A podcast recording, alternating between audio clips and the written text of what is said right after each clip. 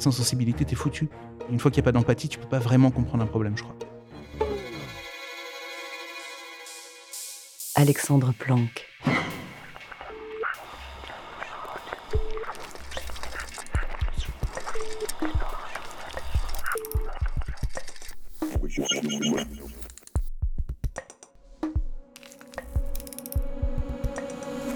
Qu'est-ce qu'elle a à mon oreille?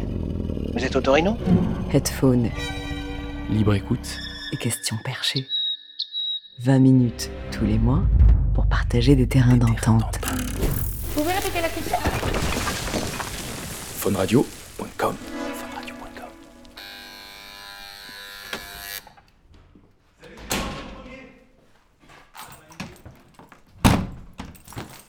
Tu prends une petite gorgée avant de commencer? Prends une petite gorgée de café avant de commencer. C'est parti. Qu'est-ce que tu écoutes? Qu'est-ce que j'écoute? J'écoute pas mal la radio, j'écoute un peu de musique et euh, j'écoute beaucoup les gens parler. Je crois. Après, j'aime bien les enregistrer aussi, ou j'aime bien euh, les mettre dans un poste de radio pour que d'autres gens puissent les écouter, mais j'aime bien entendre les histoires des gens. Comment tu écoutes? J'écoute en essayant d'être concentré parce que je crois que j'ai euh, lu un article là euh, comme quoi les jeunes aujourd'hui avaient 45 secondes de concentration possible. Je sais pas si tu imagines 45 secondes. Il y a 10 ans, c'était 3 minutes. Maintenant, on est à 45 secondes. Et moi, je suis plus si jeune, mais je crois quand même que je suis à 45 secondes. Par exemple, quand je lis un bouquin, au bout de chaque page, je dois reprendre un peu d'oxygène et euh, retrouver un peu d'énergie pour me dire OK, on va essayer de rester sur l'histoire, de comprendre vraiment ce qui se passe, de comprendre où ça va. Parce que c'est pas simple hein, d'écouter quelqu'un ou d'écouter une émission de radio. On a l'impression, on dit toujours la radio c'est un média d'accompagnement par exemple, tu vois. Moi, j'arrive pas à faire 36 trucs en écoutant la radio. J'ai vraiment besoin de pas du tout faire la cuisine par exemple en même temps, sinon c'est foutu. Sinon tu peux être sûr que je lâche le je quitte le projet en, en 45 secondes. Mais en tout cas, j'essaye d'écouter en étant concentré. Ce qui est pas simple. Je peux vous faire écouter, alors attends, hop, je tape le code de mon ordinateur, il faut que je recherche, alors attends. J'étais à New York complètement par hasard pour d'autres trucs et j'avais jamais fait de documentaire, moi, euh, jamais. Je passais tous les jours à Occupy Wall Street et puis je me suis dit, bon, au début, ça va peut-être pas grossir, on sait pas où ça va. J'ai fait une espèce de journal parce que je suis resté du début à la fin. Je dormais pas beaucoup là-bas parce qu'il faisait super froid. C'était quand même le mois de euh, octobre et novembre à New York, donc c'est euh, juste l'horreur parce que euh, il fait moins 10 la nuit et, il neige.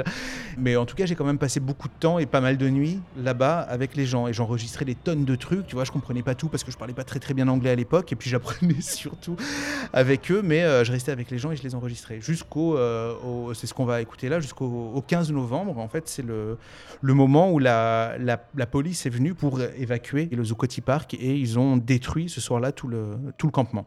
15 novembre, 2h du matin. Ladies and gentlemen, we'll ask you one more time, please cooperate with us. We're asking you to go across the street. Please leave this corner. Thank you for your cooperation. My check! My check! My check! My check! My check! Sitting here fighting with the cops Sitting here fighting with the cops! ain't gonna get you anywhere! Rester assis ici, vous battre avec les flics ne vous mènera nulle part. Don't touch him! Don't touch that! Stop touching him! Don't fucking touch him! Don't touch him! How fucking embarrassing! How fucking embarrassing! That's right, it's a nice way of saying it. So you can pepper spray everyone, tell it to the fucking world!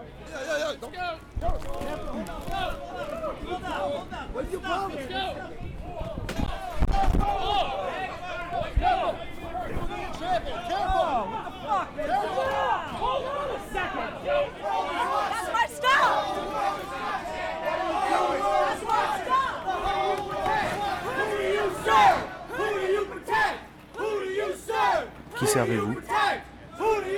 Qui protégez-vous?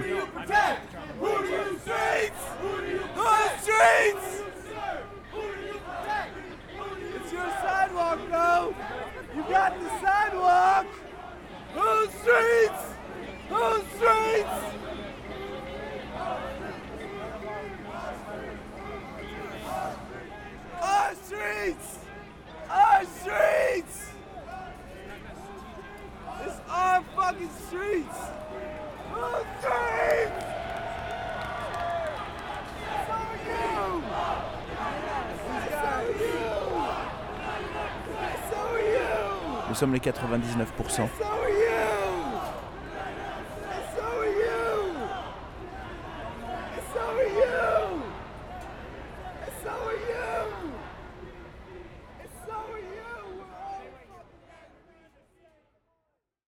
Comment peut-on se faire entendre? Ça c'est compliqué parce que on peut, il y a des mecs, euh, tu vois, là on le voit vachement en politique par exemple, euh, il y a des mecs qui disent qu'il faut donner de la voix pour se faire entendre, il faut taper du poing et donner de la voix. Et là je lisais il y a pas très longtemps, il y a un- dans des tribus en Afrique, je pourrais pas te redire où, hein, je me souviens plus le nom des, des tribus, en fait les chefs parlent à voix basse parce que c'est le privilège de celui qui est très puissant de ne pas avoir à hausser la voix pour que les gens se taisent autour de lui, arrêtent de faire du bruit et se mettent à l'écouter. Et je trouvais ça génial. Je me suis dit, euh, tu vois, où il y a des gens, plus tu as du pouvoir dans la tribu, plus tu vas pouvoir parler comme ça, parce que les gens vont être obligés de se focaliser, de se concentrer, de regarder même ta bouche pour comprendre ce que tu dis, parce que tu es tellement puissant qu'on est obligé de se mettre euh, à ce niveau-là pour t'entendre. Il y, a, ça qui m'intéresse, en fait, de devoir parler, euh, je trouve, pour se faire entendre, de devoir euh, déjouer les codes que nous, on utilise actuellement, où tu, euh, où tu gueules pour te faire entendre. Ben non, en fait, en parlant, en parlant très bas, on est dans une société qui est tellement, il y a des choses partout, il y a du bordel partout. Donc, à un moment, ben, peut-être que d'en donner un tout petit peu moins, ou de le donner un tout petit peu moins fort, ça peut, ça peut fonctionner aussi. Se faire entendre, c'est... Pour nous, en radio, par exemple, alors moi, je suis toujours super intéressé en radio par comment les gens en face de nous, les auditeurs, peuvent se donner à entendre eux-mêmes à la, à la radio. Et moi, je suis toujours vachement attentif à ça, tu vois. J'ai toujours en mémoire Bertolt Brecht, par exemple, qui disait, il avait écrit un truc dans les, dans les années 20 qui s'appelait la lettre au directeur de la radio, quelque chose comme ça, où il disait, euh, il faut vraiment aller au plus près des gens. En fait, il faut renverser la boîte dans laquelle vous travaillez. Il faut aller, il faut que ça soit de, il faut pas faire de paroles rapportées. Il faut aller directement à la source même des paroles. Et ça, je trouve ça super intéressant. Parce que ça, ça va permettre aux gens de se donner à entendre eux-mêmes plutôt que euh, moi commenter, moi me donner à entendre par rapport à ce que eux pourraient dire. Et la, radio, c'est vraiment génial pour ça parce qu'en fait, c'est pas euh, très compliqué d'en faire et donc c'est pas impossible de casser ce processus de non-communication qu'il y a où quelqu'un avec une position dominante parle toujours dans un micro et personne peut lui répondre. En fait, il faudrait toujours aller chercher la réponse de l'autre côté pour que les gens, les auditeurs puissent eux-mêmes être des gens capables de, de donner à entendre euh, quelque chose. On s'est dit quelque part, euh, le porte-voix des sans-voix. We want to change people's lives. Move on. Let the gospel go on. Bienvenido a la primer programa de radio de Pekun.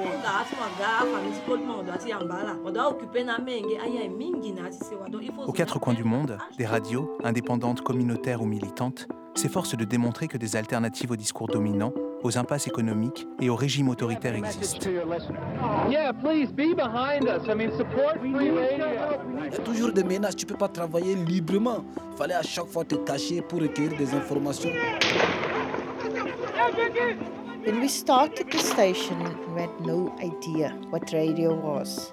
En inventant des espaces d'échange, de réflexion et de dissension, ces radios se font l'épicentre de mouvements de pensée, de fronts de résistance ou de rêves de société. I think the media can be the greatest force for peace on earth. This is Radio Free Nashville officially signing on. Low power to the people.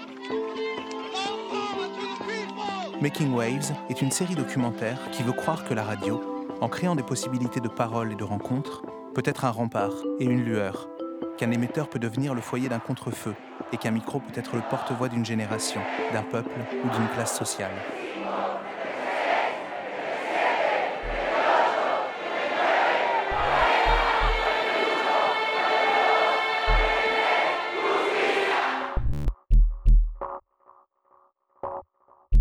Et donc, je me suis dit, bah, je vais aller voir tous ces gens qui se battent pour laisser d'autres gens s'exprimer. Et c'est comme ça qu'on a commencé à chercher un petit peu, à regarder comment est-ce que dans le monde, il y avait, dans des zones de conflit, par exemple, des gens qui montaient, à partir de rien ou quasiment rien, qui montaient une radio, qui disaient, bah, nous, on ne savait pas faire de radio. On a simplement trouvé euh, là-dedans le moyen de s'exprimer. On a cherché un peu de matériel. Et puis maintenant, on donne la parole aux différentes communautés, on donne la parole aux différents belligérants, on donne la parole aux gens qui se font la guerre, on les invite dans notre studio, on leur dit vous laissez les armes à l'extérieur, et puis vous venez nous raconter ce qui va pas, avec des mots. On va essayer de pas se battre pendant deux heures, une fois que vous ressortez, vous faites ce que vous voulez, mais là on va essayer de, on va essayer de trouver les mots pour pouvoir se réconcilier, pour pouvoir parler, pour apprendre à, se, comprendre les uns les autres. Et ça, c'est un rôle génial que pourrait avoir la radio, parce que la télé peut pas le faire, hein. par exemple, c'est beaucoup trop compliqué. La radio, on reste quand même caché, on reste quand même protégé. Et on peut s'adresser le plus simplement du monde, presque comme si on était directement et sans plus aucune médiation en face d'un type qu'on va pouvoir écouter, et en l'écoutant, on va pouvoir le comprendre. Et si on le comprend un tout petit peu, ne serait-ce qu'un tout petit peu, on va pouvoir peut-être un tout petit peu moins lui faire la guerre ou être un petit peu moins sûr de ses positions et essayer d'avancer avec lui et essayer de, comme le faisait, euh, on en entend certains là, des journalistes de Radio Ndekeluka, essayer de faire qu'un pays se réconcilie.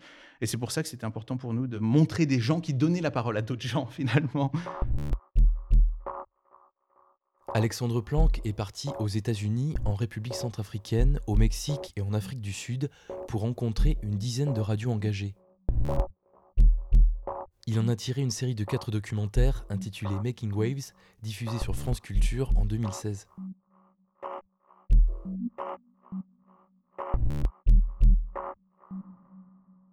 Tu vois, alors là, c'est un, un atelier de, de création qu'on avait fait en, je crois que c'est 2012, en Grèce. J'étais parti en Grèce. euh, c'était entre deux tours d'une élection pour le, gouvernement grec. La violence contre la Grèce battait son plein. En fait, et il y avait beaucoup de journaux en France, sur tout le monde, euh, qui critiquaient énormément le choix des Grecs, qui disaient que la Grèce était en train de plonger l'Europe dans le chaos, que les Grecs étaient vraiment les gens les plus inconséquents de la Terre, que c'était le bordel, que c'était à cause d'eux. Je me suis toujours dit, moi, c'est pas possible d'acculer un peuple comme ça, de dire, attendez, les mecs, euh, c'est de votre faute, la Grèce est en train de couler. Je me suis dit, le problème là-dedans, c'est qu'on comprend jamais, on a toujours la voix, euh, alors évidemment, des journalistes de TF1, mais on n'a jamais des gens qui nous expliquent concrètement comment se passe leur vie, tout simplement. Enfin, comment est-ce qu'un gamin dit, bah, moi, euh, j'ai plus de livres à l'école parce qu'à un moment, voilà, on a, on a plus de livres parce qu'on n'a pas eu les moyens de les racheter. Et, euh, et je suis parti en Grèce et je me suis dit, bon, on va essayer ça, on va essayer de faire de la radio avec des gens là-bas qui vivent les problèmes au quotidien. Et ça vaudra ce que ça vaudra. Peut-être que ça sera complètement raté, peut-être que ça sera pas intéressant, mais peut-être qu'on aura touché aussi quelque chose de sensible. L'extrait que je vous ai choisi là, c'est euh, des petites filles, en fait, qui sont franco-grecques, donc qui parlent français, à peu près bien français, et à qui j'ai tout simplement passé mon enregistreur et je leur ai dit, bah voilà, vous allez faire une émission, euh, vous allez faire la radio euh, sur la crise, vous racontez ce que vous voulez, vous pouvez jouer de la musique. Alors il y en a une qui pianote, il y en a une qui crie. Et euh, elles nous font écouter, euh, ça commence par un morceau de musique. Et, euh, et je me suis dit, c'est quand même plus intéressant que. Parce qu'on peut beaucoup gloser, on peut beaucoup commenter, mais quand c'est des petites filles qui racontent elles-mêmes quelque chose, c'est pas mal aussi et on comprend pas mal quand même. Maintenant, vous allez écouter une musique de grec qui parle de- sur la crise. Ça vient d'Espagnol. Ça, il parle sur la Grèce, Κόμιση σε κόμιση. Ήθελες ανάμαξη τριών Πήρες μία πόσε και ένα κόκκινο κραγιόν. Ήθελες να σταμένισμα μικρό. Τώρα θέλεις με ζωνέτε και βυζών. Δεν ξέρεις τι θες.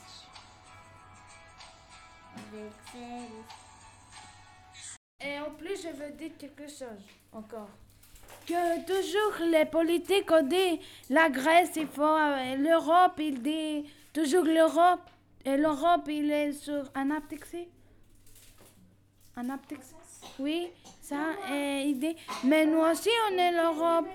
On n'est pas, on n'est pas dehors de l'Europe. Mais ça, on a oublié. Parce qu'on est sur l'Europe. Et on n'est pas dehors sur l'Europe. On est dedans.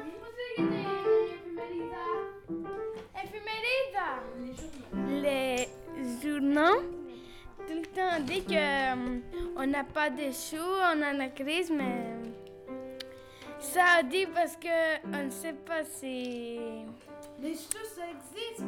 Oui, là, ça n'existe pas. Et je voudrais dire quelque chose d'autre. Et les gens qui font les sous, pourquoi fait pas pour tout le monde? Oui, ça, ça, ça c'est la vérité. Et aussi, la, aussi l'église, aussi l'église prend tous les sous. L'église. Oh, oh, bah oui, hein, c'est la vérité. L'église aussi, on prend tous les sous. Et aussi, aussi, les politiques, aussi, c'est aussi euh, les banques. Les banques qui prennent beaucoup de sous. Et après tout ça, après, après nous, on, on nous laisse comme ça. Et c'est pour ça qu'on a la crise. Des sous, des sous, des sous. Après nous, on n'a pas de sous. Et on dit, Ah, après tous les politiques ont dit Ah, mais nous, on a, on a des sous, vous, allez prendre, on va, on va vous trouver des métiers et tout ça, et on les vote, et après, bon, On peut comprendre des situations géopolitiques très compliquées par la voix d'enfants qui te l'expliquent quand tu ressens la manière dont eux souffrent, beaucoup plus que 50 000 discours, tu vois, de politiciens, de financiers, de tout un tas de gens qui t'expliqueront les mécanismes, parce que tu n'as aucune sensibilité, et sans sensibilité, tu es foutu. Tu vois, il n'y a jamais d'empathie. Une fois qu'il n'y a pas d'empathie, tu peux pas vraiment comprendre un problème, je crois. Quels sont t'échappes Quels sont mes chapes? Moi, je te répondrai tout de suite. Ouais, tu sais, en vieillissant, il y a les, les sons les plus aigus, tu les entends, tu les entends moins. Et après, euh, le, le plus, plus- non, mais il y a des, il y a des gens, ouais, ouais, il y a des gens qu'on a. Enfin, tu sais. Bon, alors, je sais que tout le monde en a marre qu'on cite tout le temps euh, l'abécédaire de Deleuze parce que ça super craint citer l'abécédaire. Mais dans l'abécédaire, il dit un truc qui est quand même vraiment extraordinaire. Il dit il y a des gens qui vous disent passe-moi le sel et tu ne comprends pas. Et le mec, il est juste là, il te dit passe-moi le sel, mais tu dis mais qu'est-ce qu'il a voulu me dire quoi? Et je pense qu'il y a des gens, il y a des gens dont la parole t'échappe, ouais. Je ne sais pas si c'est la façon de voir le monde ou si c'est la façon de l'expliquer ou la façon de, de conceptualiser quelque chose, mais on ne comprend pas un traître mot. Donc là, oui, c'est pas des sons qui, échappent, c'est des idées, c'est euh, tout, c'est euh, un, projet, c'est une personne. C'est comme si la personne en face de toi t'échappait parce que tu comprends rien de, de ce qu'elle qu'elle dit. Donc ouais, il y a, y y a pas mal de, de sons qui échappent, effectivement.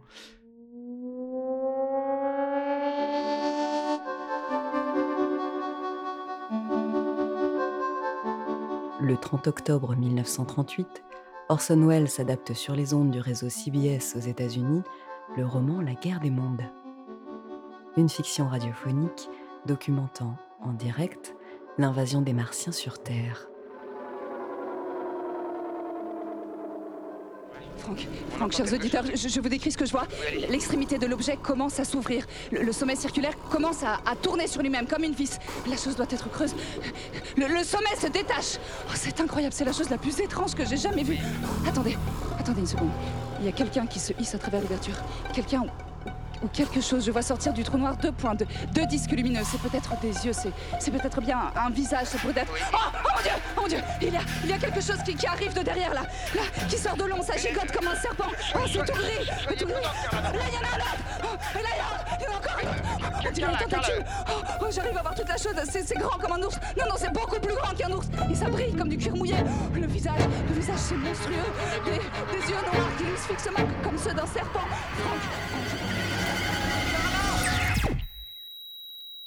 Carla? Carla? Carla, je ne vous entends plus. Carla? Carla? Non, la régie me fait signe que nous avons des difficultés, c'est le moins qu'on puisse dire, de, liaison. Euh, nous allons faire évidemment notre possible pour rétablir euh, le contact. Euh, Bon, vous restez évidemment à l'écoute, chères auditrices et, chers auditeurs. Euh, Là, c'est un extrait de La guerre des mondes qu'on a, qu'on a refait en studio. En fait, on est parti de la version d'Orson Welles euh, et on en a refait une version euh, actualisée.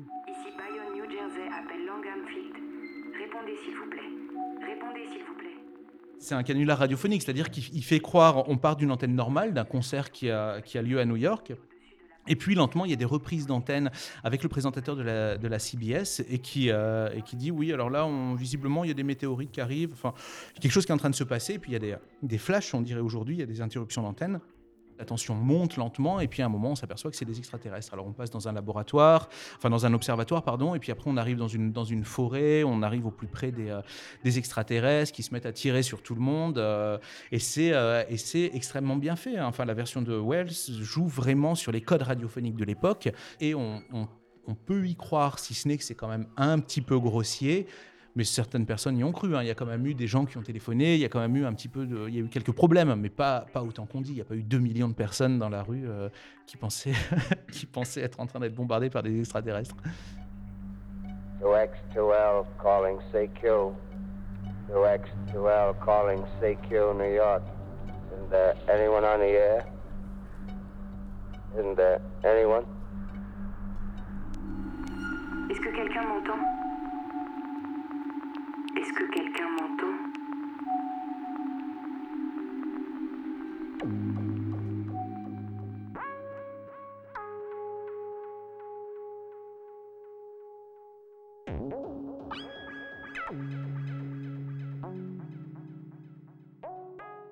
Il faudra qu'un jour, moi, je fasse cette même émission avec toi. Un jour, on inversera les rôles, parce que là, ça sera plus marrant. Pardon, je cogne le micro. Mais euh, non, voilà, voilà. Parce qu'après, on peut en rajouter pendant des heures. Alors, laisse tomber. Coupe.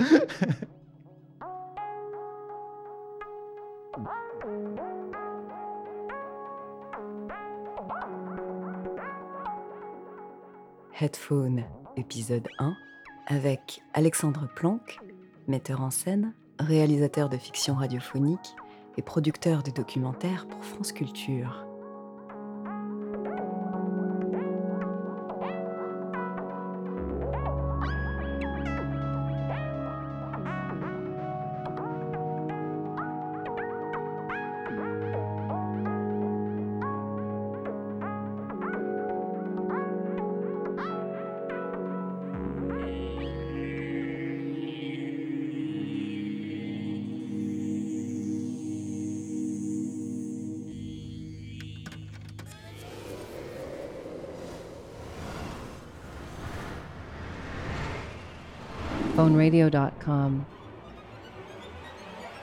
Find us on the internet.